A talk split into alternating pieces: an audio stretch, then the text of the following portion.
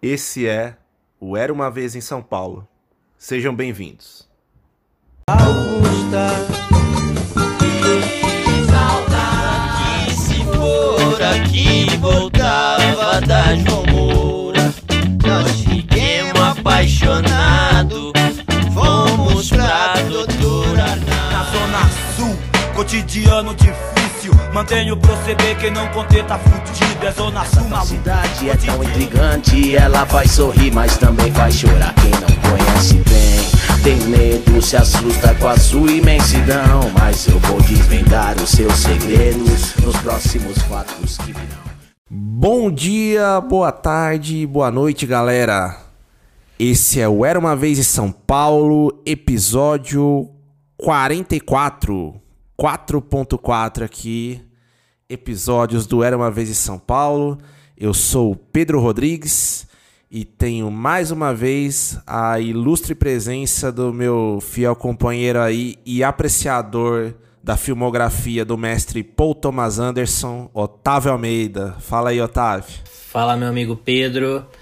Otávio Almeida na área pra gente fazer mais um Era uma vez em São Paulo. Era uma vez um romance, era uma vez um coração partido e nada melhor do que falar de um filme como Embriagado de Amor, Punch Drunk Love. É Por isso quê? aí, Otávio. Por quê? 20 Por anos. 20 anos desse quê? É filme. isso. É isso. Galera, como a gente já tinha comentado, né? é, e a gente já tinha falado de alguns clássicos aí recentemente, né? A gente tinha falado ali de Harry Potter e a Pedra Filosofal, Senhor dos Anéis e a Sociedade do Anel, e alguns outros clássicos aí que a gente já já comentou também na nossa sessão clássicos aí do Era Uma Vez. A gente tinha comentado também que gostaríamos de relembrar mais um filme aí que está fazendo 20 anos, né? Duas décadas aí. E por que não, né? Aqui no, no brainstorm aqui com, com o Otávio, né? A gente pensou nesse filme aqui do mestre, né? Paul Thomas Anderson. Inclusive, um cineasta aí que a gente já falou, né, Otávio, esse, Esse ano aí ano. com o grande Licorice Pizza. E aí, né, naquela coisa, aí o. Otávio ali. Uhum. É, eu e o Otávio pensando ali. Por que não falar de novo, né, do mestre PTA aí? E falar, né, Otávio, de um filme que, que tá fazendo 20 anos aí. E assim, né? é- é- é, seria leviano dizer que Embria- Embriagado de Amor não é um filme comentado do PTA. Com certeza é, muita gente conhece. Mas assim, né, Otávio, não sei se você concorda comigo, mas se a gente olha toda a filmografia ali do PTA, não é geralmente o primeiro filme que a galera pensa ali de cara, né? Acho que ele ficou muito conhecido por outras obras-primas aí que, que ele fez, né? E ele tem várias aí, mas acho que Embriagado de Amor é um filme que tem um, uma lembrança especial ali que acho que vale a pena, né? Cara, sim, e 2002 ele já tinha feito ah, Magnolia, Boogie Nights. ah, ele já fez filme antes disso, mas Boogie Nights pra frente foi quando o Paul Thomas Anderson começou a ser idolatrado. Inclusive, eh, eu não sei se gente. Eu não lembro agora se a gente falou isso no episódio de Licorice Pizza e Paul Thomas Anderson, que a gente comentou sobre alguns filmes dele. Um, mas o, o Steven Spielberg, em 97, que foi o ano de Titanic, o Spielberg fez também Amistad. eh, ele chegou a falar, né, que, porra, se Boogie Nights é foda. Não falou com essas palavras, mas assim, ele disse que fiquem de olho nesse cara. É um filme que me chamou muito a atenção na temporada. E dito e feito, né? Depois é história. Ele fez Boogie Nights, Magnolia e até ali muito elogiado, porém comparado a um cara influenciado principalmente pelo cinema de Robert Altman. E eu acho que Embriagado de Amor ele foi meio que um intervalo entre essa virada de chave do Paul Thomas Anderson, dessa fase em que ousavam compará-lo com Robert Altman. Por motivos óbvios, pelo tipo de filme que ele estava fazendo, embora ele tivesse o próprio estilo, tanto que ele não é hoje falado, não era uma vez em São Paulo à toa, porque ele marcou ele tem sua marca, né? Agora, depois de Punch Drunk Love, que é Embriagado de Amor, ele foi fazer o Sangue Negro e depois o Mestre, enfim, ele deu uma virada para filmes como Boogie Nights e Magnolia, cheios de personagens, núcleos, histórias que se cruzam numa só num só fio narrativo, uh, amarrando tudo isso. Uh, o Sangue Negro para frente ele partiu para outra. E acho que foi muito bom ele também mostrar um leque ainda maior. Mas Punch Drunk Love foi essa chave, essa virada de chave e talvez um filme para dar uma relaxada para que ele pudesse ver o que, que eu quero fazer depois disso. E, e, eu lembro que antes mesmo, eu lembro você não que você é novinho, né, Pedro? Mas eu lembro que o, o embriagado. não tanto, antes, viu? Não tanto. Antes do embriagado de amor, ele já tinha dado entrevistas que achava o, o Adam Sandler um gênio. E era uma Sim. época. E depois disso também, né? Que o Adam Sandler uh, fazia sucesso de público nos Estados Unidos, ainda não era aquele astro no Brasil, ainda era época de Jim Carrey no Brasil. E Adam Sandler era uma figura muito mais idolatrada pelo, pelas massas nos Estados Unidos do que no Brasil. O cara vindo do Saturday Night Live, é, mais voltado para essa comédia, né? muito característica que o Adam Sandler, Adam Sandler nos acostumou. A turma do Adam Sandler, né? Aquela galera da, de gente grande, gente grande 2, aqueles amigos de sempre, né? Uh, do Adam Sandler. E aí, de repente, hoje a gente vê joias brutas, né? Por exemplo. Mas ali naquela época foi muito mais chocante, de uma forma positiva, você vê o Adam Sandler fora da zona de conforto dele e a partir daquele momento começaram a ver o Paul Thomas Anderson acho que tem razão ele achava o Adam Sandler um gênio não sei se chega a esse ponto mas a opinião dele e com todo respeito ao Adam Sandler é uma figura querida carismática mas mostrou que ele tinha realmente uh, ele gostava de fazer comédia era fiel ao seu público mas é um cara que pode fazer qualquer coisa você não acha não, com certeza, Otávio. E é, olha que engraçado, né? Todas essas nuances que, que, que você trouxe do do filme em si, né, do que cercava o filme, do que cercava o momento ali do, do PTA, né, do Paul Thomas Anderson na época e também da Dan Sandler. E acho que esse é um dos motivos também, né, que a gente acaba trazendo esse filme aqui para discussão, que, que é um pouco disso, né, Otávio, assim, um filme que tá fazendo um aniversário ali redondo, é, 20 anos ali, né? Uma marca muito importante.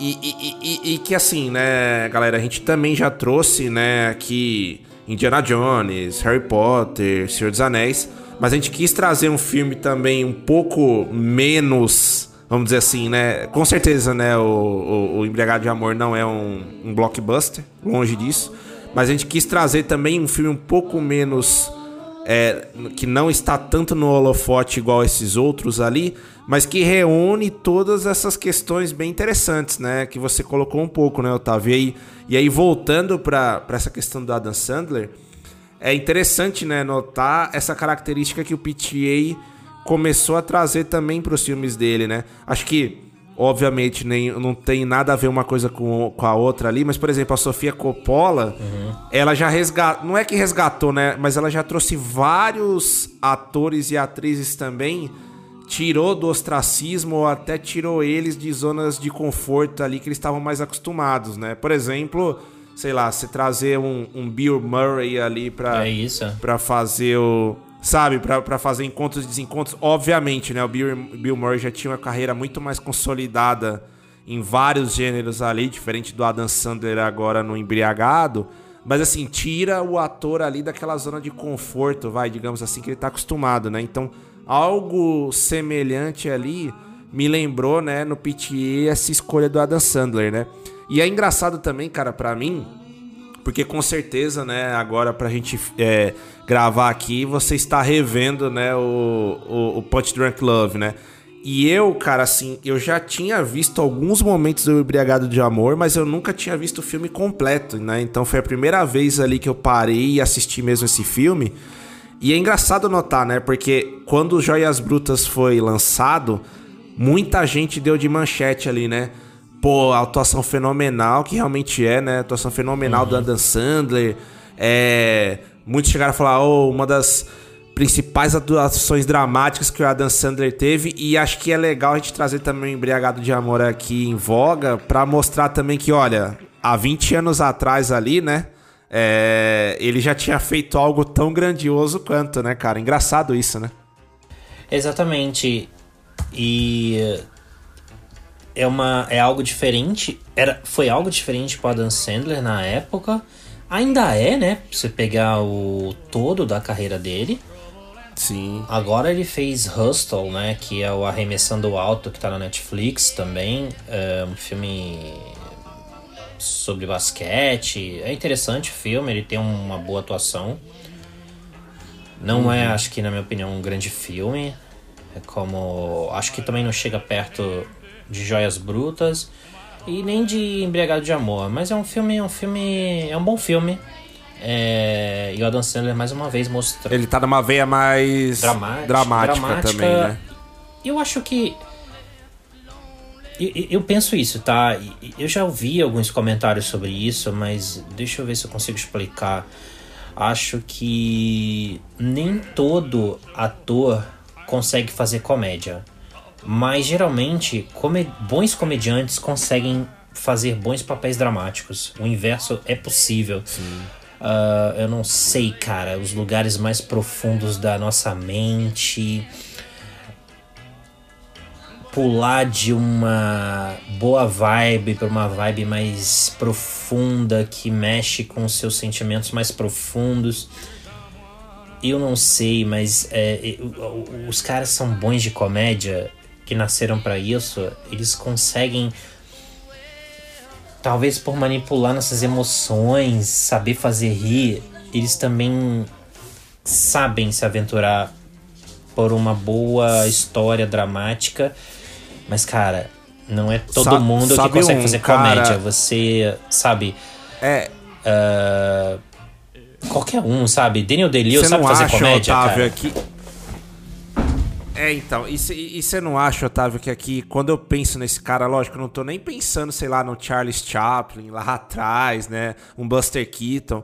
Mas, cara, você não acha que o Robbie Williams é uma puta referência quando a gente pensa nisso? E o Charlie Chaplin, né? Porque. Sim, é, sim, é por isso que eu falei, não puxando lá de trás, né? Mas o Robbie Williams, acho que, né, no mais recente, né, cara? Acho que o Robbie Williams já acostumou a gente bem numa sequência impressionante. Eu acho que se você a gente sabe do cara engraçado que era o Robin Williams e do quanto ele faz falta, como ele era muito rápido para fazer rir e da mesma forma o talento dele pro drama, porque ele emendou uma sequência muito importante pro cinema americano lá na virada dos anos 80 para os 90 com Bom Dia Vietnã, unindo comédia com drama, cara, no filme do Barry Levinson. Barry, Barry Levinson, né? Pai do Sam Levinson do Euforia, ou Euphoria. Uh, Verdade. De, e fez nesse meio tempo aí também, na virada dos anos 80 para os 90, Tempo de Despertar da Penny Marshall, que também é com Robert De Niro. Drama, drama de primeira categoria. Uh, Sociedade dos Poetas Mortos. Uh, pes o Pescador. Você nem falar desse. Do Peter né? Weir, exatamente. É uh, ah, 91 fez O Pescador de Ilusões, filmão do Terry Gilliam. Um, que mais, cara? E assim, alternando por ali também. Logo depois ele fez uma babá quase perfeita do Chris Columbus. Ele foi indicado ao Globo de Ouro, não ao Oscar, mas acho que merecia. Ele tá excelente, é um filme engraçadinho. Jumanji, engraçadíssimo, tem esses momentos de. Isso. Né? Peteadas é mais safado, mas aí é meu lado, né? É um drama mais safado.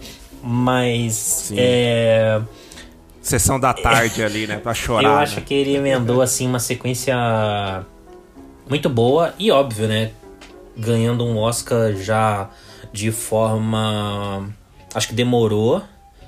E eu acho que, por mais que eu goste bastante do filme, ele não se compara a esses outros dramas que eu te falei, tá? Que é o Gênio Indomável, Good Will Hunting, do Gus Van Sant. Sim. O Oscar de roteiro original pro, que revelou Matt Damon e Ben Affleck. E o Robin Williams ganhou como melhor ator coadjuvante ali ok. É, bem, muito bem no filme. Não, não sou contra a premiação. Antes tarde do que nunca. Não, não é que não foi merecido, É mas tipo acho que já merecia um antes, DiCaprio cara. no, no, no, O regresso, no regresso, é. né? Tipo um DiCaprio no regresso. Cara, mas assim, é... ele também deu azar, né, cara? E em 91, quer dizer, em 89, com Sociedade dos Poetas Mortos, foi o ano do Tom Cruise, nascido em 4 de julho. Mas quem ganhou naquele ano, óbvio, também foi o ano em que revelou o talento de Daniel Day-Lewis em Meu Pé Esquerdo. E difícil, né, cara? 91 com Pescador de Ilusões, que ele tá excelente no Pescador de Ilusões, que também é o Jeff Bridges excelente. Mas foi o ano de Anthony Hopkins e o Silêncio dos Inocentes. Então difícil, né, cara? E em 97, ano de Titanic, quando ele finalmente ganhou como ator coadjuvante por Gênio Indomável, quem tava ganhando todos os prêmios antes dele e ele acabou ganhando o Oscar era o Burt Reynolds, onde? Em Boogie Nights do nosso amigo Paul Thomas Anderson. Olha só. Ah, Caramba, cara, ótima eu dei uma lembrança, viajada não- aqui, mas eu acho que foi uma virada de chave. Eu tava falando no começo, uma virada de chave pro Adam Sandler, mas também pro Paul Thomas Anderson. Você vê bem, é uma comédia romântica, cara. E eu acho que hoje em 2022, 20 anos depois, você vê Embriagado de Amor, acho que com mais menos estranhamento pelo tipo de cinema que se faz hoje. Mas naquela época, eu acho que ele seria facilmente incompreendido por muita gente acostumada com comédias românticas.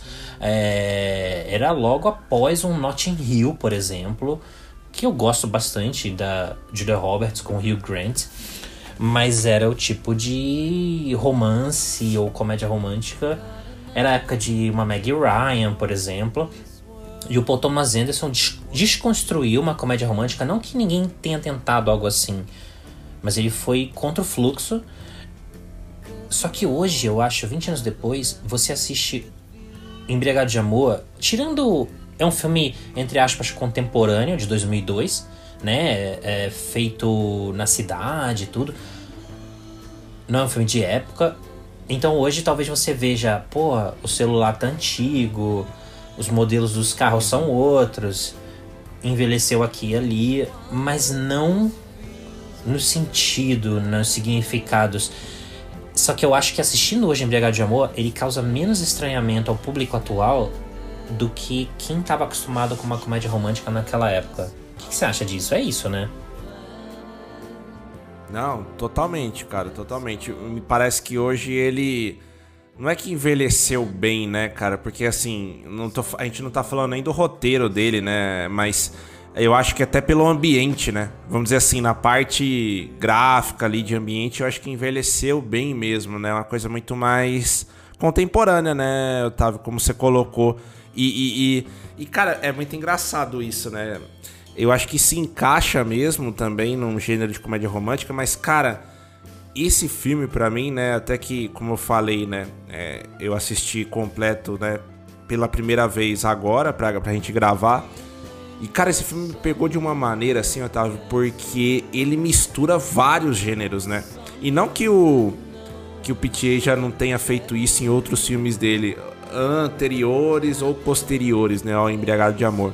Mas, cara, esse filme é, eu acho brilhante, assim, porque, primeiro, né, na figura do Adam Sandler, ele traz toda, toda, vamos dizer assim, a, a psique ali, toda a questão difícil, né, que o Barry Egan lá, o protagonista, né, que é ele ali, como ele lida, né, com as situações e o filme até ele é muito desconfortável em alguns momentos porque você tá literalmente na cabeça daquela pessoa, né? Isso, cara. Então, a trilha sonora o- já do, se eu não me engano, do. Como é que é? O nosso amigo lá? Do Radiohead? É o já era já era o, o nosso amigo lá como como trilheiro, Caraca. o Johnny Greenwood, será? Eu acho que é, Boa- bom ponto, hein? É, mas bom assim, e- e aquela música perturbadora, conforme ele vai se estressando. não é, Não é? não é, Não é? é, é, é, é, é o John Bryan aqui, Boa. ó, segundo o IMDb. Cara, Mas de alguma maneira tem a né? presença do Greenwood. Tem muita percussão, né? No, nessa.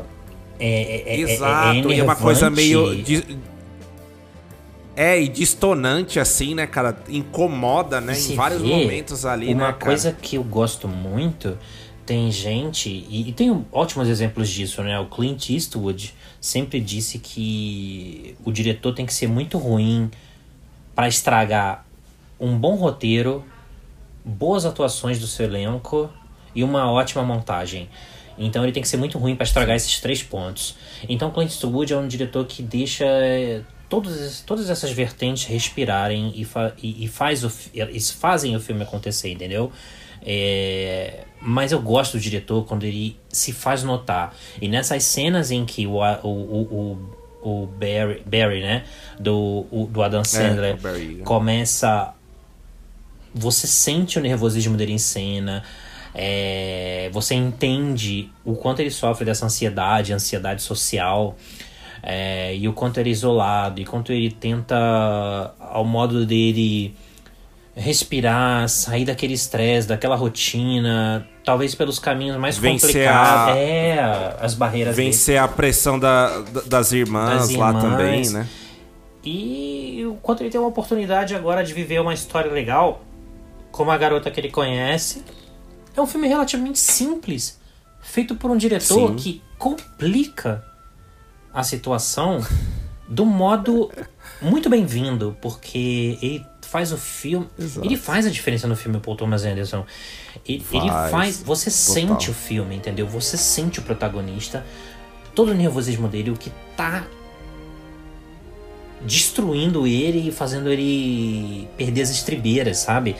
E isso não é pra qualquer um. Eu acho que ele faz a diferença no filme e eu gosto disso, como o diretor se faz presente. Não, total, Otávio. E, cara, brilhante esse ponto que você trouxe, porque vem também é, de encontro no que eu ia citar aqui do filme, que a mão, a mão é tão pesada ali do PTA no bom sentido, que até assim, ele foi muito reconhecido, por exemplo, em Cannes. Então, em Cannes, em 2002, ele foi indicado a melhor diretor e ele venceu o Festival de Cannes na categoria de direção. E, e é bizarro, né, cara, você pensar que um filme de não é tendo preconceito aqui, tá? Com duração de filme, mas um filme de 95 minutos. Despretensioso, né? Digamos assim. É um filme ali que, como você citou bem, né?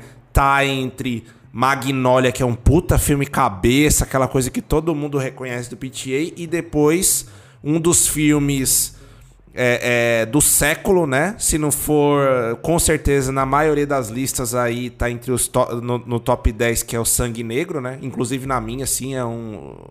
É um, meu, um dos meus filmes preferidos da vida. E o cara. E o cara vem, né, Otávio, faz um filme, digamos assim, entre aspas, voadoras aqui, despretensioso e consegue todo esse resultado, né, cara? Assim, é. É, é, é, é brilhante, né, cara? É brilhante você ver como o PTA consegue ser genial, cara, em coisas singelas, em coisas cotidianas, né? Tipo, isso pra mim também é a beleza, sabe? Do desse filme, né? Como você sente mesmo. Obviamente, né? Acho que vale ter alguma bagagem também do cinema ali do PTA. Mas também não, sabe? Às vezes você pode não conhecer nada, mas você vai curtir a história ali, né? Você vai se prender é, também na história. E sabe uma coisa também, é, Otávio, que, que eu percebo muito do, dos filmes do PTA? Não sei se você repara nisso também, ou se é mais alguma coisa que eu fico ali também. Cara, a identidade visual do PTA também é muito engraçada, né? Co- como a azul, por exemplo, nesse filme, como o azul, o verde e o vermelho estão presentes desde o cartaz do filme até todos os momentos ali do, do longa, né? Tipo, é absurdo, né? Desde o terninho lá do, do Barry até a questão também de como em alguns flashes ali a cabeça dele dá aquela embaralhada, né? Do protagonista e aí as cores começam a se fundir. Cara, é- Cara, isso é. Sabe, É muito bizarro essas rimas visuais que ele faz, né? sabe quando você fecha os olhos tão forte ou você fecha os olhos e põe sua, a palma da mão, das suas mãos nos dois olhos, você aperta um pouco, você não vê umas luzes estranhas, umas cores estranhas Exato. ressonando na sua visão escura, porém Total. umas luzes piscando. Cara, eu fiquei pensando nisso. Né, Nesse, nesse- o filme tem uns breaks, né? Uns intervalos que coloridos, né? Que com umas luzes estourando com música e eu fiquei pensando nisso, cara, como o cara que tá estressado, que sofre dessa ansiedade social, apertando a vista, assim, a visão com os olhos fechados e vendo essas luzes estourando na tela, sabe? Na sua tela, na sua visão. Os seus olhos funcionam como câmera, né? Eu acho. Eu não deixo de ver o Embriagado de Amor como um filme que não deixa de ser um exercício, né? Ou um intervalo entre Magnolia e Sangue Negro, né? Duas obras-primas. E concordo com você, acho que Sangue Negro, pra mim, é o grande filme desse século, pra mim. É, eu espero que ainda falem mais dele, porque é de 2007. 2007. Sete, isso aí. Ganhou naquele ano o Oscar onde os fracos não têm vez, né? Mas ele estava indicado também dos irmãos Coen, né? Mas enfim. Eu acho que o Oscar, com todo respeito e admiração para a dos irmãos Coen, eles premiaram a obra-prima errada, mas tudo bem. E. Eu acho compreensível esse intervalo mais relaxante, entre aspas, entre Magnolia e Sangue Negro. Mas ele nunca deixa de ser um filme relevante, intenso, profundo. É, muito mais do que as comédias românticas, com todo respeito às comédias românticas, ao habitual né, das comédias românticas. É um estudo, acho que imersivo né, sobre ansiedade. E isso por causa de um diretor que se faz presente, né? E nunca distante e observador. Ele é vibrante em cena para alcançar esse resultado. E eu, eu admiro muito isso, eu gosto muito disso. É, cara, e, e- e sabe um ponto que é interessante também, né? Nessas nuances que a gente já comentou aqui que o filme traz. É, é engraçado a gente ver da metade pro final do filme, né? Quando o personagem ali do Adam Sandler, o Barry, ele engata ali, né? Um romance e tal, né? O como é a força ali da, da, da- do relacionamento, a paixão ali que ele tem, transforma totalmente o protagonista, né, cara? Inclusive tem um momento ali que, que ele entra em confronto lá com os irmãos e tudo, que eu falei, pô, o, o, o tá tirando um sarro aqui, né? Parecia uma sketch em algum momento, mas de repente, cara, você olha ali e fala, opa, peraí. Cara, isso faz total sentido, né? Porque se a gente tá na cabeça aqui do Barry é, e a gente tem aquela visão turva, a- a- a- os sons e tudo, nada mais justo também que quando ele se encontra ali, né? E ele vê a figura ali é, é, é, é, da, da- da- da personagem ali da, da Emily Watson, né? E aí, pô, ele consegue. A Lena Leonard, né? Ela, ele consegue materializar aquele amor ali. Ele ganha forças sobre-humanas, sobrenaturais também. E faz coisas que ele nunca tinha feito, né? É engraçado isso, né? Eu tava tipo uma metáfora ali também de como o, o amor realmente deixa você embriagado, né? Acho que essa é a. É, é o punch mesmo, né? Que também é o nome do filme, né? Entende? Tipo, é, a mensagem do filme tá ali, né? Tipo, como o amor consegue transformar a vida de um cara que era totalmente fora da casinha, né? Exatamente, cara. E hum, como dar uma nova perspectiva, o amor é assim. É, relacionamentos não são perfeitos, mas podem curar, sabe? Podem ser leves. E eu gosto como o Paul Thomas Anderson termina o filme numa nota alta, né? Não necessariamente concluindo, não é necessariamente um final apoteótico, épico, de um, um reencontro após um desencontro que costuma tomar conta desses filmes. E até tem isso, né? Ele vai atrás dela, mas lá pela. Não exatamente no final do filme, que ela viaja, ele vai atrás. Uh, e o como ela aceita ele, né, cara? E ele, isso não é um empecilho, o jeito como ele é. Ele pisa na bola com ela, obviamente, mas ela o perdoa e quer dizer que eles vão ficar juntos para sempre? Fim, final feliz? Não necessariamente, mas naquele momento da vida deles é um relacionamento que cura e que dá uma nova um novo empurrão na vida dele, por que não na dela? E é um filme otimista, apesar de acabar assim o é. um filme numa nota alta e de repente o filme termina. Tipo, e agora, né? Tipo, mas eu acho que é uma visão otimista, não deixa de ser. De um diretor que geralmente é bem pessimista. verdade, cara, verdade. Acho que tirando esse filme aqui, acho que o Licorice acaba sendo o mais otimista dele também. Mais né? ainda, cara. É... E, mais ah, ainda, e, né? E, e, a gente não pode esquecer de falar do filme que tem uma carta na manga que de repente surge nele, né? O grande Philip Seymour Hoffman, que era um habitual Nossa. colaborador do Paul Thomas Anderson. É. E, cara, que, que saudade, né? No colchão, ver ele ali, né? É verdade, cara. E, e, que saudade, né, cara, ver ele ali de novo, né, na tela. Isso. Vou te falar que deu, surtado, deu, deu né? um quentinho no. É, deu um quentinho no coração. E ele nem aparece muito, né, cara? Mas é impressionante que as cenas que ele aparece, aquele embate que ele tem com, com Adam Sandler, que, que é um cômico trágico ali, né? É bem engraçado, mas ao mesmo tempo é bem. É, é dramático ali também, né? E. É muito legal, né, cara? Você vê a força de atuação ali, né, dele. E, e, e, e, que coisa, né? E que bonito que também, né? Que são as coisas, ver que o filho dele ali, depois de quase 20 anos, também tá brilhando num filme do PTA, né, cara? Sim. E. Inclusive, tem um. O personagem dele Embriagado de Amor. Se você procurar no YouTube, tem um filminho do Paul Thomas Anderson com ele fazendo uma propaganda de colchão por isso que eu falei que era o cara do colchão.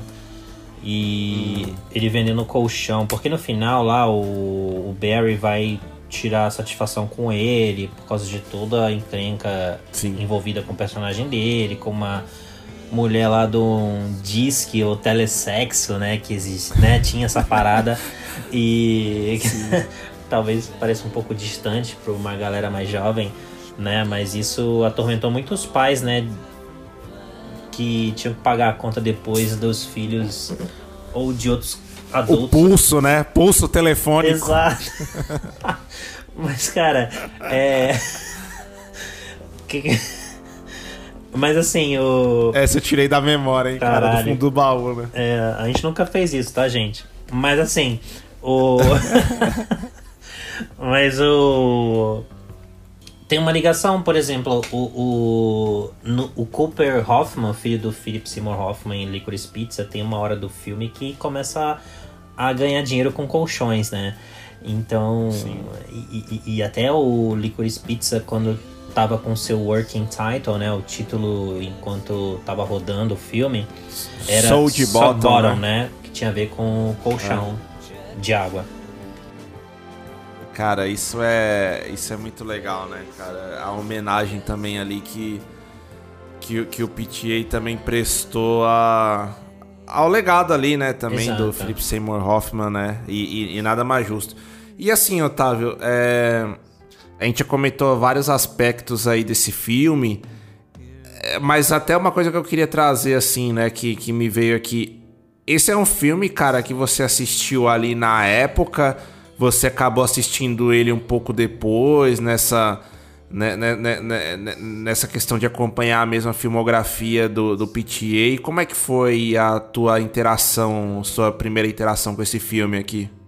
Você fala na época ou revendo agora? É, você assistiu, você assistiu na época mesmo? Cara, eu não vi no cinema não. Foi um ano muito forte, né, pro cinema que teve o Senhor dos Anéis, As Duas Torres, Chicago ganhou o melhor filme, infelizmente, Sim. mas teve As Horas, teve uh, Gangue de Nova York. Uh, Embriagado de Amor acabou não indicado a melhor filme. Não lembro agora, ele teve indicações ao Oscar? Roteiro? Não, né? Bom, teve foi premiado em Cannes, Não, cara. mas. Mas dane-se, né, o Oscar. O que eu quero dizer é que. Sim. Eu não compreendi na época como eu curti agora, tá? Eu. Óbvio. Assim, Entendi. óbvio assim. Eu já li comentários de gente falando que é o favorito do Tom. O favorito da, deles do Paul Thomas Anderson. Gente que Já vi isso também, topo. cara. E realmente, assim, não é um filme que o grande público fala, mas os apreciadores do bom cinema e já viram o filme. É um filme que tem um lugar querido, assim, na coleção, porque bem respeitado, é, talvez também pela presença do Adam Sandler num papel, na época, finalmente. É, que quebrou expectativas da, do que tinham sobre ele, é, demonstrou a versatilidade do, do Adam Sandler, embora na época tivessem mais resistência ainda em admitir isso do que hoje. Ah, mas eu. É, é o que eu disse antes, eu acho que isso. Eu me incluo nisso também. Eu acho que eu estranhei mais na época e hoje eu assisti com mais naturalidade, de peito aberto, ah, entendendo mais e apreciando mais o quanto o Paul Thomas Anderson naquela época já estava à frente do tempo, do, do tempo da época, né? para fazer um filme que eu acho que 20 anos depois ele consegue ser apreciado com mais naturalidade. É, acho que ele fosse feito hoje, as pessoas iam, sabe, talvez apreciar mais do que na época, eu acho. E acho que ele merece ser descoberto. Ele tá na HBO Max, então acho que é uma grande oportunidade para Acho que é estranho dizer isso, né? Mas eu acho que agora principalmente agora, tá na época de ver Embriagado de Amor. Que curiosamente esse título nacional não tem nada a ver, né, cara? Você tá ligado, né? Sim, sim, sim, sim. Porque o Punch Drunk, E- punch e- drunk é uma expressão do boxe, né, cara? Que. É, que o cara tá atordoado, tomou tanta porrada na cabeça que já tá doidão. E de certa forma, é, isso dialoga um pouco com o que tá passando o protagonista. Mas o filme também tem nada a ver com boxe. E não tem nada a ver com estar embriagado, que não é um filme como Despedida em Las Vegas, que o Nicolas Cage bebe até morrer. É, não, é um, não é um filme sobre isso. É, e também, não necessariamente é sobre ele estar apaixonadíssimo, entendeu? Ele tá iniciando um relacionamento, ele tá vidrado na garota e ela nele. Mas não é tipo, ah, o cara tá perdidamente enlouquecido, embriagado de amor. Não, bom ponto, cara.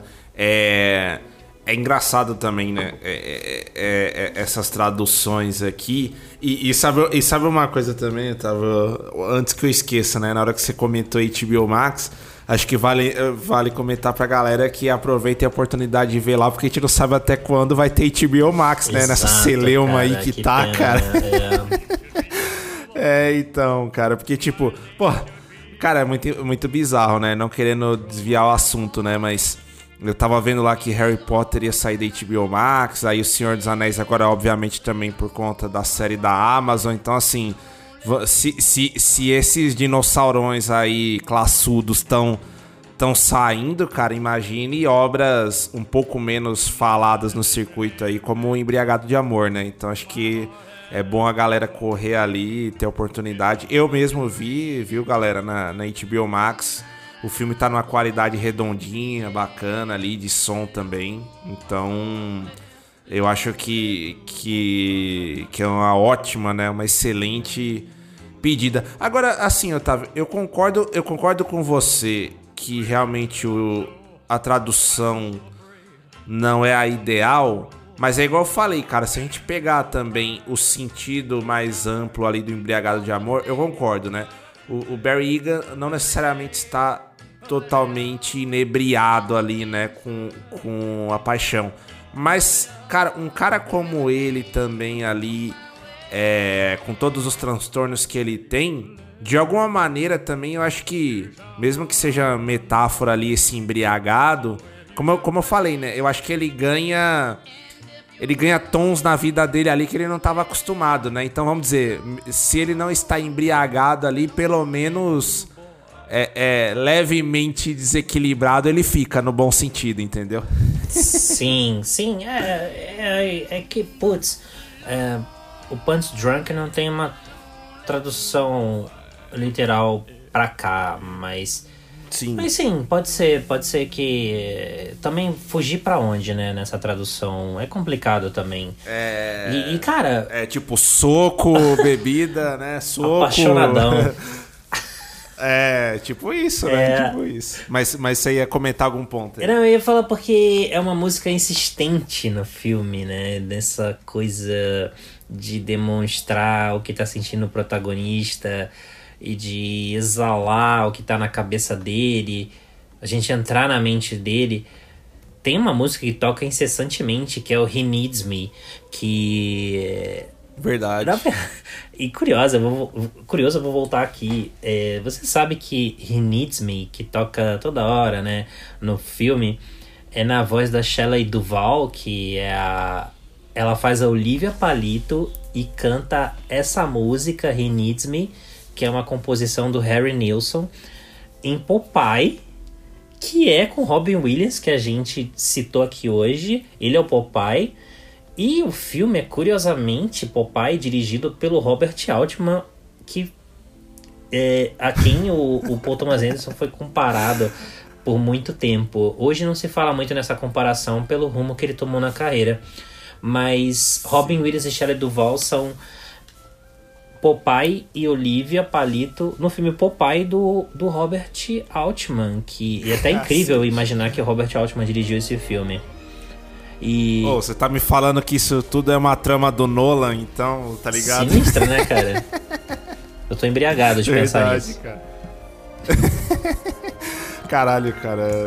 É, é- como é que eu posso dizer aqui? Adição brilhante aqui. Eu não, não tinha ideia, cara, de tanto. De, de tanta coisa interligada aqui. Eu- O Popeye Mas- é de 1980, cara. E hoje, olhando pra trás, eu não gosto do filme, tá? Eu gosto do Popeye, mas não gosto do filme. E mas é um filme que, se você vê, porque Popeye é estranho, se você assistir, aí você vê dirigido por Robert Altman. É esquisito que o Robert Altman tenha dirigido Popeye em 1980. Mas quando você vê o filme, você fala, ele é esquisito porque colocaram um diretor como Robert Altman pra dirigir Popeye. Então, não podaram muito o Robert Altman. É um filme esquisito. Acho que. Sei lá. Mas tem essa música, He Needs Me. E por alguma razão, Paul Thomas Anderson encaixou essa música em Embriagado de Amor.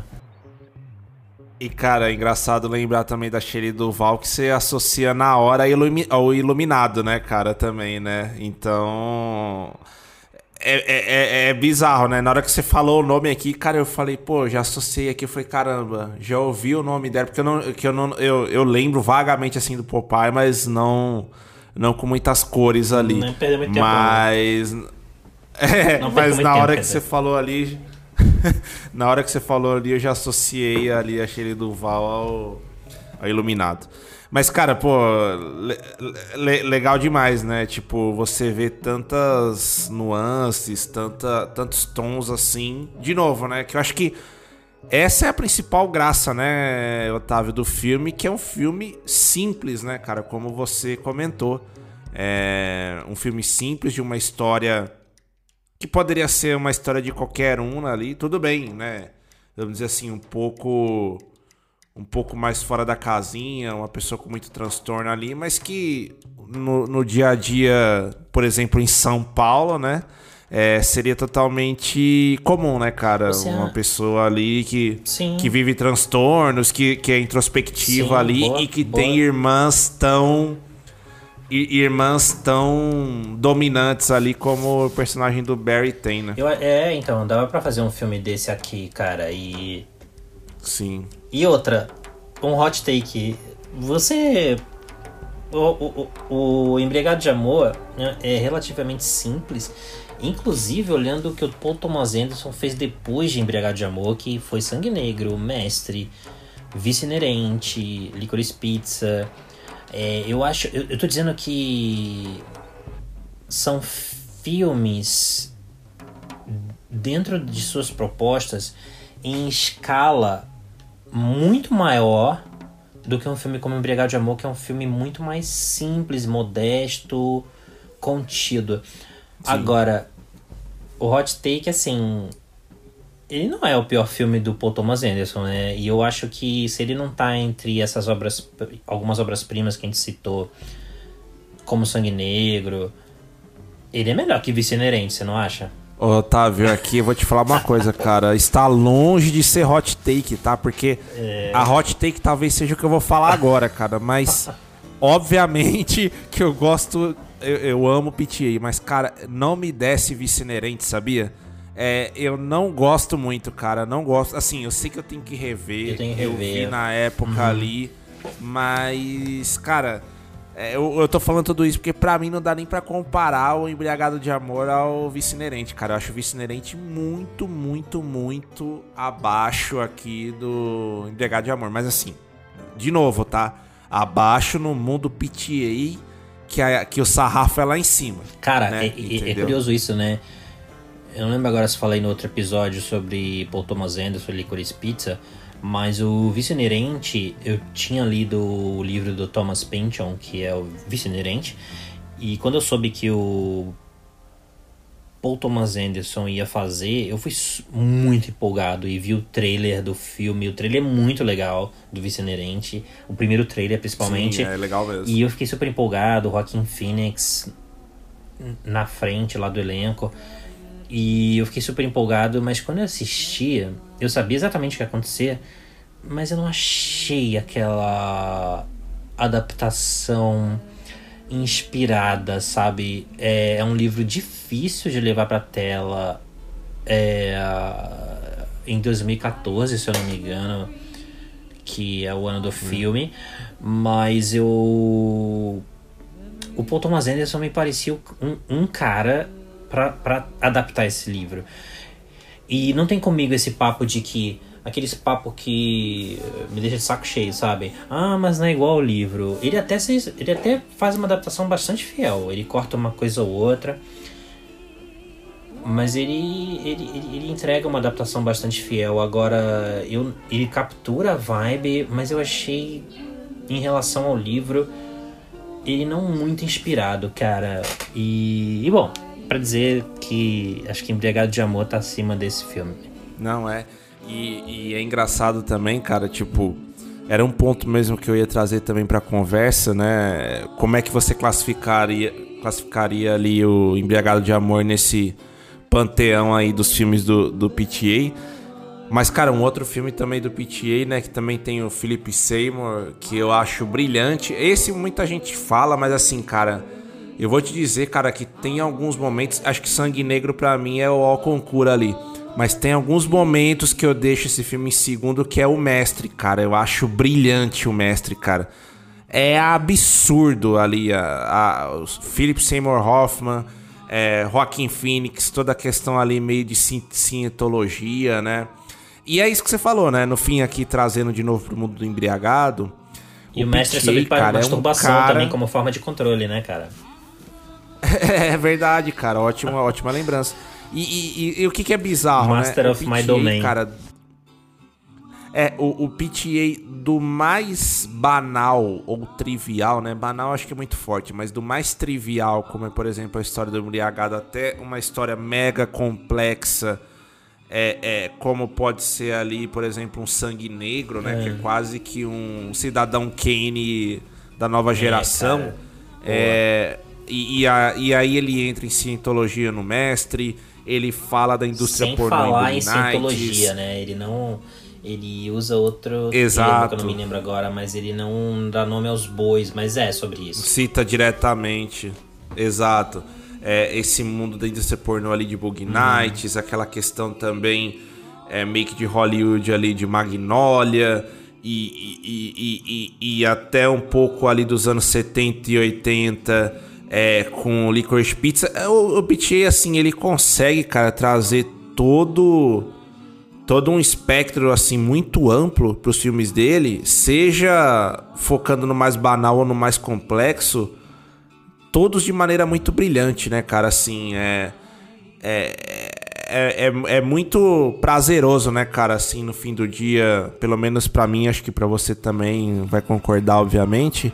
É, que é muito prazeroso sempre revisitar alguma coisa do, do Paul Thomas Anderson, né, cara? Com certeza, eu acho que a gente já falou isso no, no nosso episódio do Licorice Pizza, mas ali da geração dele ali, cara, é, pra mim, ele é um cara, um MVP ali, sabe? Um cara é, é, um GOAT, né? Como a gente costuma falar, né? O, o, greatest of all time, não sei. Mas assim, da geração dele ali, com certeza ele é um Messi, um Cristiano Ronaldo aqui dos, dos diretores. Eu acho que Você Paul, não acha? eu acho e talvez o Paul Thomas Anderson em 2022 tivesse ainda um reconhecimento ainda maior do que ele tem e do tamanho que ele merece se não existissem redes sociais. Porque imagina se Stanley Kubrick vivesse na época do Twitter e do Nossa. Instagram, iam falar: é bom esse Laranja Mecânica ou Barry Lyndon ou 2001 Odisseia no Espaço Iluminado. Iluminado. Mas é, é, é, muito intelectualoide. Talvez esse Stanley Kubrick aí tá se achando um A24, sabe? Cara, é, eu acho que se tivesse Twitter e esses inteligentes de plantão aí que uh, ah, gostam de atacar filmes que estão na crista da onda ou que estão repercutindo, sei lá, numa época Falar de premiação. Que, fa ah. Falar que Bruxa de Blair é bom, né, Otávio? Bruxa de Blair. E esses filminhos aí, cara, Cloverfield, tipo, é, é pra. Se existisse o Twitter na época do Stanley Kubrick, do próprio Robert Altman que a gente falou aqui, talvez o jogador não fosse um filmaço que ele é, é Nashville. Um, e até essa garotada que não sabe nada, cara, que ainda tem muito a aprender, estaria aí atacando caras como esse. E eu acho que o Paul Thomas Anderson ele só não é ainda mais valorizado porque assim, cara, é... eu vivi bastante assim. Eu era pequeno, assim, em parte dos anos 80, mas eu vivi bastante dos anos 90, 2000. Então, nessa época, Martin Scorsese. Não existia Twitter nem Instagram, tá? Mas Martin Scorsese, Stanley Kubrick, assim, eram uns caras que endeusavam, sabe? Falava é, nos anos 90, por exemplo, eu me deparei assim com listas. Eu não vou saber agora, não sei se é o American Film Institute ou alguma publicação ou uma associação de crítica, eu não sei agora dizer. Mas por muito tempo disseram que Touro Indomável era o melhor filme dos anos 80, segundo a crítica americana, com Apocalipse. Não, não, não, desculpa que Toro Indomável era o melhor filme dos, das últimas duas décadas, com Apocalipse Now em segundo. Isso nos anos 90, tá? Então, Coppola, Scorsese, Kubrick bem antes deles, esses caras eram endeusados. Hoje eu acho que não dão tanto reconhecimento para um cara como Paul Thomas Anderson, por mais que ele tenha. Você consegue me entender? Eu acho que não, não, não deveriam exaltar ainda mais, cara. E um cara como esse, ainda mais numa época tão viciada na mesmice. E nós mesmos, eu e você, discutimos aqui sobre o cinema de entretenimento, né, cara? É, esse, essa, esse domínio da Disney, Marvel, Star Wars dentro do selo Disney é sempre mais do mesmo. Uh, Star Wars já foi uma coisa assim que encantou e hoje entrega o que os fãs mais velhos querem ver, sem ousadias, podia inventar, sair da zona de conforto, a gente já falou essa expressão aqui hoje. E aí vem um cara como Paul Thomas Anderson e, e oferece algo fora dessa bolha e com um discurso relevante com filmes que sobrevivem ao tempo, eu sinto que essa discussão, essa polarização que acho que vocês conseguem entender o que eu tô falando aqui, que existe no Twitter, nas redes sociais em geral, o quanto essa, esse debate nocivo acaba não reconhecendo algumas vozes e talentos que a gente devia estar tá batendo palma aqui e agradecendo por viver na mesma época que eles. Perfeito, cara. Não tem nem como complementar esse comentário, Otávio. É exatamente isso, cara. É, é, é cada vez mais sufocante, né, para caras como esse aí, como um PTA, é, que tem um cinema muito autoral, né? Você vê, né, caras ali hoje como um David Lynch, né, que já tá muito mais tiozinho ali, né, mas que é, são caras que, que, que, que, inspiram, né? Não falo nem de Scorsese, né? Eu tava assim porque o Scorsese, puta, já é uma lenda há muito tempo. E o David Lynch também, óbvio. E hoje Mas falam, né, digo... né, que ele não entende nada de cinema porque ele não gosta dos filmes da Marvel, né, cara? Tem gente que fala que o cara tá velho, gaga e não entende nada, é. né? Mas é mais fácil o Scorsese é... ou o Thomas Anderson estarem mais certos do que eu e você. Não, obviamente que sim. E, e, e, assim, cara, tipo, é louvável também quando você pega diretores ali é, que conseguem ainda é, é, é, transitar nesses dois mundos, né? Porque assim, acho que o Scorsese de novo, né? Vou deixar ele fora, mas o PTA tá claro que ele sempre seguiu e acho que vai seguir, deve seguir nessa veia muito autoral, cult, digamos assim, porque o, ele, o PTA nunca fará um blockbuster, né? Assim, nesse sentido, né? Precisa, Mesmo que né? depois um, é, esse filme se torne lá como um Sangue Negro, que acho que é muito conhecido, ou Magnolia, vai, que ainda acho que é mais conhecido ainda, ou um Bug Nights que até no SBT passava, mas é isso que você falou, o cara não precisa. Agora, por exemplo, é, o Bug Nights eu lembro de ver ele pela primeira vez no SBT, cara. Inclusive numa idade que não era pra eu estar vendo esse filme, mas uhum. enfim. já que a gente falou do, já que a gente falou do disque sexo aí do Barry Egan aí, né, do embriagado. Mas o que eu tô falando, tava assim que é louvável também ver diretores ali quando eles conseguem transitar nesses dois cenários, né, do cult e do blockbuster. Eu sempre gosto de trazer esses exemplos, mas é por exemplo um Nolan ou um Villeneuve agora, né, com Duna. É, Principalmente o Villeneuve, né? Que saiu lá de um negócio super é, nichado, cult, restrito ali, né? E hoje tá fazendo um cinema ali para pra as grandes massas também, né? Por que não?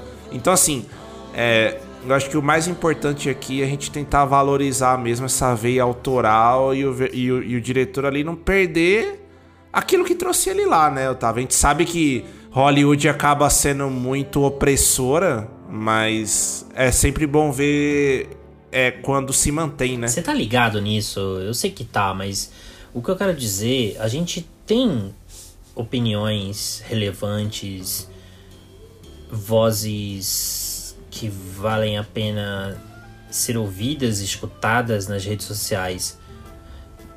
Mas eu acho que há uma há um sentimento assim geral de atacar aquilo que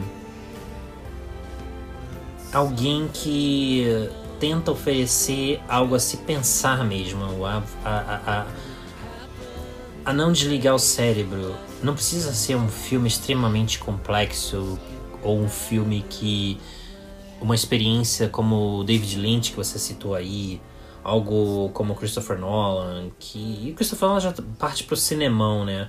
Mas o que eu mais mais diferente aí da mesmice. O que eu tô falando é que quando alguém que pensa, que oferece algo a mais para você, o cara vai fazer um filme às vezes você vai preferir um dele ao outro que ele fez. Podemos juntos concluir que ele já fez um filme melhor mas ele sempre vai te oferecer algo que não necessariamente é, é genérico, é, é mais do mesmo, ou algo que já se fez antes dentro da mesma, da, da, da mesma embalagem, sabe? É diferente. Por mais que. Ah, já fizeram histórias de amor antes, já fizeram filmes sobre ambição, sobre fé, sobre crenças. Mas assim, te oferece algo novo dentro daquilo que você já viu antes. Porque provavelmente quase todos os roteiros originais já foram feitos, mas variações deles às vezes são muito bem-vindas. E eu acho que é um cara que que mexe com você e que te fala, cara, eu vou te mostrar algo aqui. Talvez você já tenha visto antes algo assim, mas não dessa forma. Vem comigo. A gente não mencionou hoje esse filme aqui, mas Trama Fantasma é um dos melhores dos últimos anos, cara. E, e quando você vê um nome desse e você lê a sinopse, você vê o trailer, você não tá preparado pro filme. Você só vai entender o, o quão genial é esse filme depois de assisti-lo, quando começar a rolar os créditos finais. Então, isso é Paul Thomas Anderson. Uh, talvez até um Licorice E- Pizza e- seja mais reconhecido daqui a alguns anos, cara. Ele tem isso. O Paul Thomas Anderson faz isso. Fala. É, e, não, não, e sabe um também, eu Hum. tava nessa, nessa questão de lembranças que a gente tem tido aí dos diretores, né? Até Sofia Coppola, falei no começo aí também da questão de resgatar atores ali, como o PTA também fez aqui em alguns filmes dele. Mas eu queria lembrar de um também, cara, que assim, eu ainda tô devendo é, algumas obras desse cara, eu não vi todas, mas é um cara que me parece assim. Que tem essa veia autoral também, que é o James Gray, cara. Não sei se você gosta do cinema do Gosto. James Gray ali. Já gostei mais, Mas é um tá? cara. ta- Já gostei mais. Aham. Na época lá com, com Joaquim, sabe? Eh, Os Donos da Sim, Noite, sim. Amantes. Esses dois filmes eu acho sensacionais. Esses dois que eu citei. É, mas é até um. é- é- mesmo o Ad Astra, né, que ele fez mais É, recente mas eu ali. gosto, mas eu prefiro é- esses aí que eu falei. Essa fase. É, não, mas eu digo. É, não, não, sim, É sim. meio europeu, mas né? é- Europeu em solo americano. Isso. Exato, cara. Tipo, ele traz alguma coisa da da- de, de referência de- desse cinema Uhum. É mais. Vamos colocar essa palavra, eu não gosto, tá? Mas assim, desse cinema um pouco mais cult, europeu, assim, pra esses filmes, né? Não tô falando que o PTA faz isso, mas. Não sei, cara. Tem alguma coisa também no James Gray ali, aquela veia autoral dele, é. Que, que me lembra de alguma maneira, Nunca né? Que ele pode ter Oscar, sido um James pouco. Gray. Ele, ele já. Desculpa, não entendi. Nunca indicado ao Oscar, né? Nunca indicado, Melhor né? diretor, exato, exato. filme. E agora acho que. E, e- e acho que agora ele vai. Vai estrear também aquele Armageddon Time, né? Também. que foi bem. Qual foi o festival? Foi Veneza, Cannes? Não lembro agora. Mas. Eu acho que foi Cannes, Cannes, cara, né? que ele foi bem Foi recebido. muito bem né? e tem recebido. um puta. Cara, e tem um puta elenco aqui. Anne Hathaway. Hathaway, o Jeremy Strong, Anthony Succession. Uhum. Hopkins, é, Jessica Chastain, enfim. É uma Pode lembrança ser, aqui quem que, que sabe memória. daqui a alguns meses a gente vai estar falando desse filme entre os finalistas do Oscar, né? Finalmente o James É, Gray lá. sa- Não sei. É, e sabe por que, que eu falei isso também, né? Porque assim, o cinéfilo que é cinéfilo aí desses twitteiros que você conhece bem também, Otávio, amam, obviamente, PTA. E muitos deles também gostam bastante do James Gray aqui, por isso que, que eu vim com isso na memória. Mas, cara, pra gente. a gente já, já citou a- o Twitter algumas vezes nesse episódio. Mas aí, Otávio, só pra gente fechar aqui também esse, esse episódio aqui do Embriagado. Ah, vamos. A gente já sabe, né, que vai ficar lá no alto em questão de nota, mas vamos na tradição aqui do Era uma Vez em São Paulo também. Dá sua notinha aí de 0 a 10 pra Punch Drunk Love ou Embriagado de Amor. Tá. É, eu acho que eu não dei a devida atenção a esse filme há 20 anos atrás, mas revisto em 2022, acho que eu vou com a nota 8. É, não é. Não acho uma obra-prima, nada disso. Longe disso, eu acho que nem o Paul Thomas Anderson deve achar isso. Ou, ah, talvez ele não ache isso de sangue negro, né? Talvez.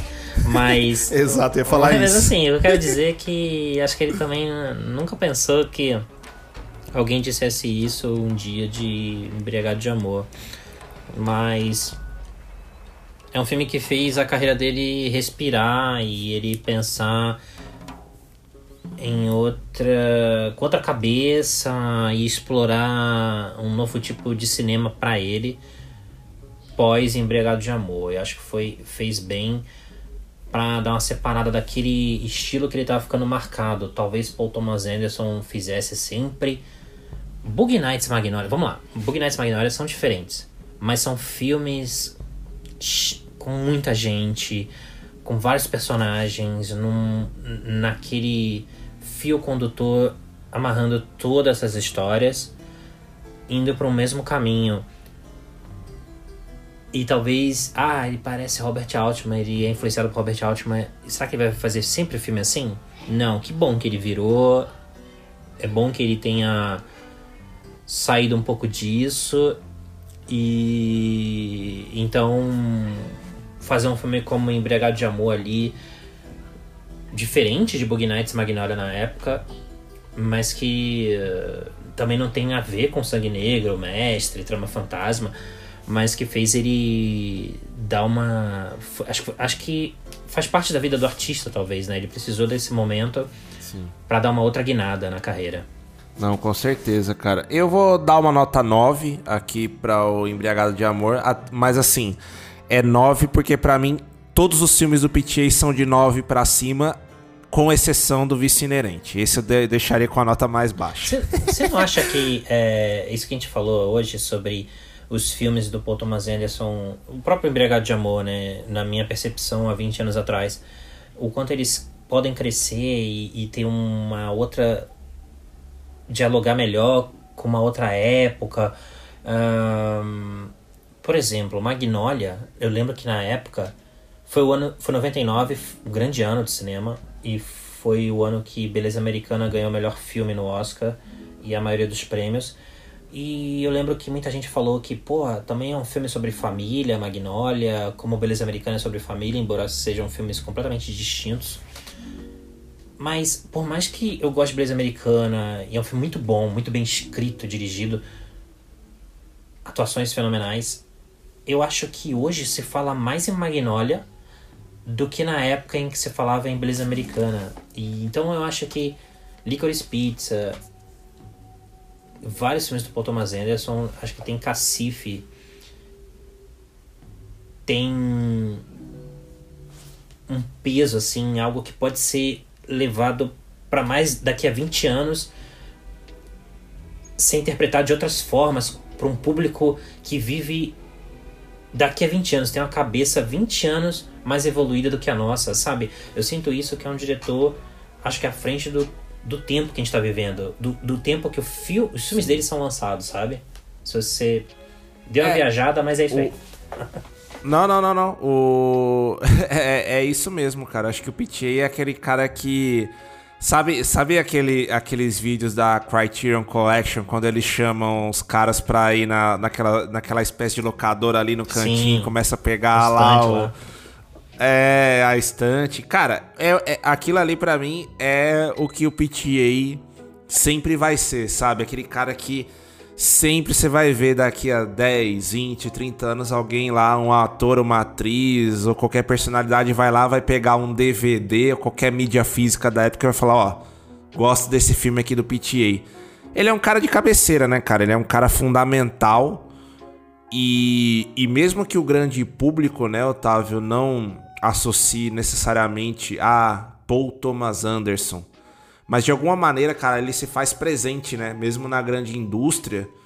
Porque os filmes dele é isso que você falou, né, cara? Eles acabam sendo muitas vezes atemporais, né?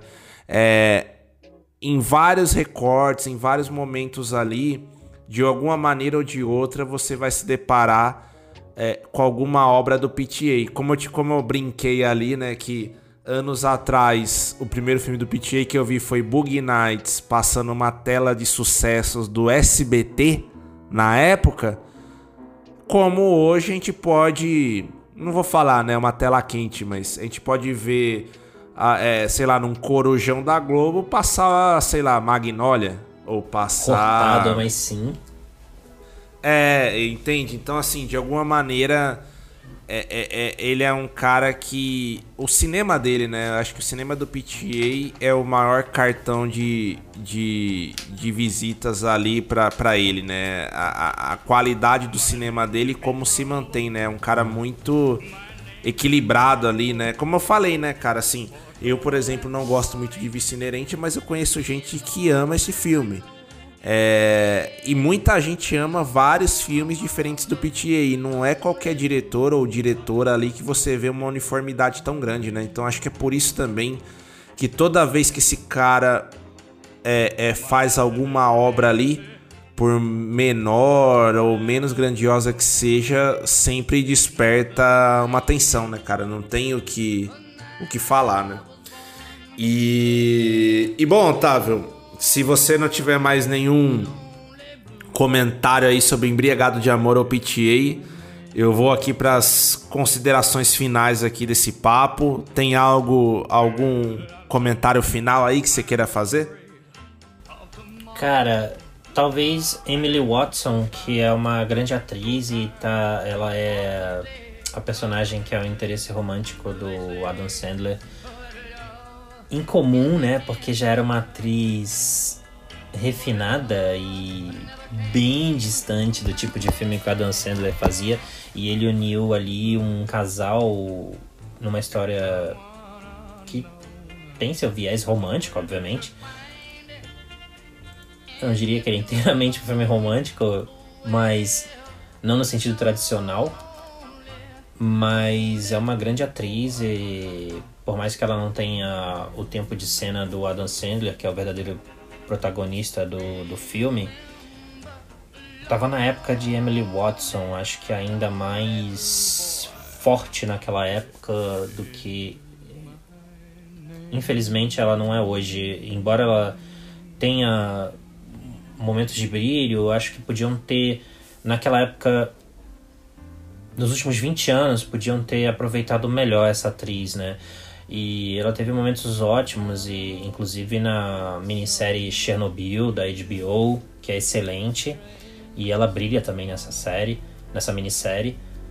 Mas eu achei que ainda que nas últimas duas décadas podiam ter aproveitado ainda mais o talento de Emily Watson. Com certeza, Otávio. Bela, bela lembrança e, e isso que você comentou, né? Parece ali que o, que o papel dela é secundário, mas ela tem importância fundamental também pro filme, né? Até pra. Ela consegue encarnar esse persona essa personagem meio estranha ali, mas que consegue ser tão. Faz o filme respirar também. É, faz respirar e consegue ser tão envolvente ali também pro personagem do Adam Sander. Perfeito.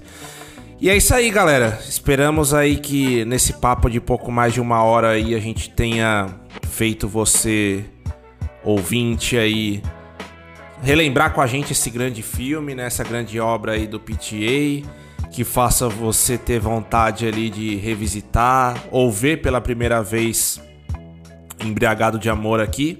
E depois compartilha lá com a gente também é, a sua revisita ou a sua primeira vista aqui ao filme. É, compartilha com a gente aí a sua opinião. Além disso, também, como a gente sempre ressalta aqui nas nossas redes, estamos é, abertos aqui a sugestões, críticas, elogios e, e por aí vai, né? Estamos, como sempre, no arroba Era Uma Vez em SP no Facebook, no Instagram, no, quase falei no Twitter, né? Mas no Twitter é o nosso glorioso arroba Euvesp, as iniciais de Era Uma Vez em São Paulo. e, estamos também ali no, no Leatherboxd, nas redes, na rede social aí dos cinéfilos, né? Digamos assim. No arroba Era Uma Vez em SP também. Além disso, eu, Pedro Rodrigues, aqui tô nas minhas redes sociais ali no arroba PLRVDN no Instagram e no Twitter ali no PLRVDN92. E também passo a bola aí pro Otávio que tá nas suas redes ali no grande hollywoodiano que sempre tá botando críticas e análises ali de momento e bem legais, né, Otávio? Não, obrigado. E eu também tô no. O Hollywoodiano no Instagram é Hollywoodiano. Também tô no Twitter como arroba Hollywoodiano. E o Letterboxd também como Hollywoodiano. E é isso. Agradeço por mais um, um episódio do Era Uma Vez em São Paulo. E sempre um prazer dividir aqui o podcast contigo e, inclusive, sempre um prazer falar sobre Paul Thomas Anderson e o cinema em geral. É isso aí, Otávio. O prazer é todo meu aqui. E é isso, né, galera? Esperamos que vocês tenham gostado aqui do nosso papo. Nos acompanhe aí que em breve estaremos lançando novos episódios para falar também, né, Otávio, de filmes de momento e de diretores aí que estamos ansiosos para ver no cinema aí o que, que eles reservam pra gente, né, cara? Sim, logo logo a gente tá de volta com filmes desses diretores relevantes, gente que realmente tem algo a dizer, mesmo quando não necessariamente assinam seus melhores trabalhos, mas são caras que merecem episódios do Era Uma Vez em São Paulo. É isso, cara. Perfeito. Otávio, obrigado por mais uma aí. Obrigado você. E valeu. Valeu mesmo. Abraço.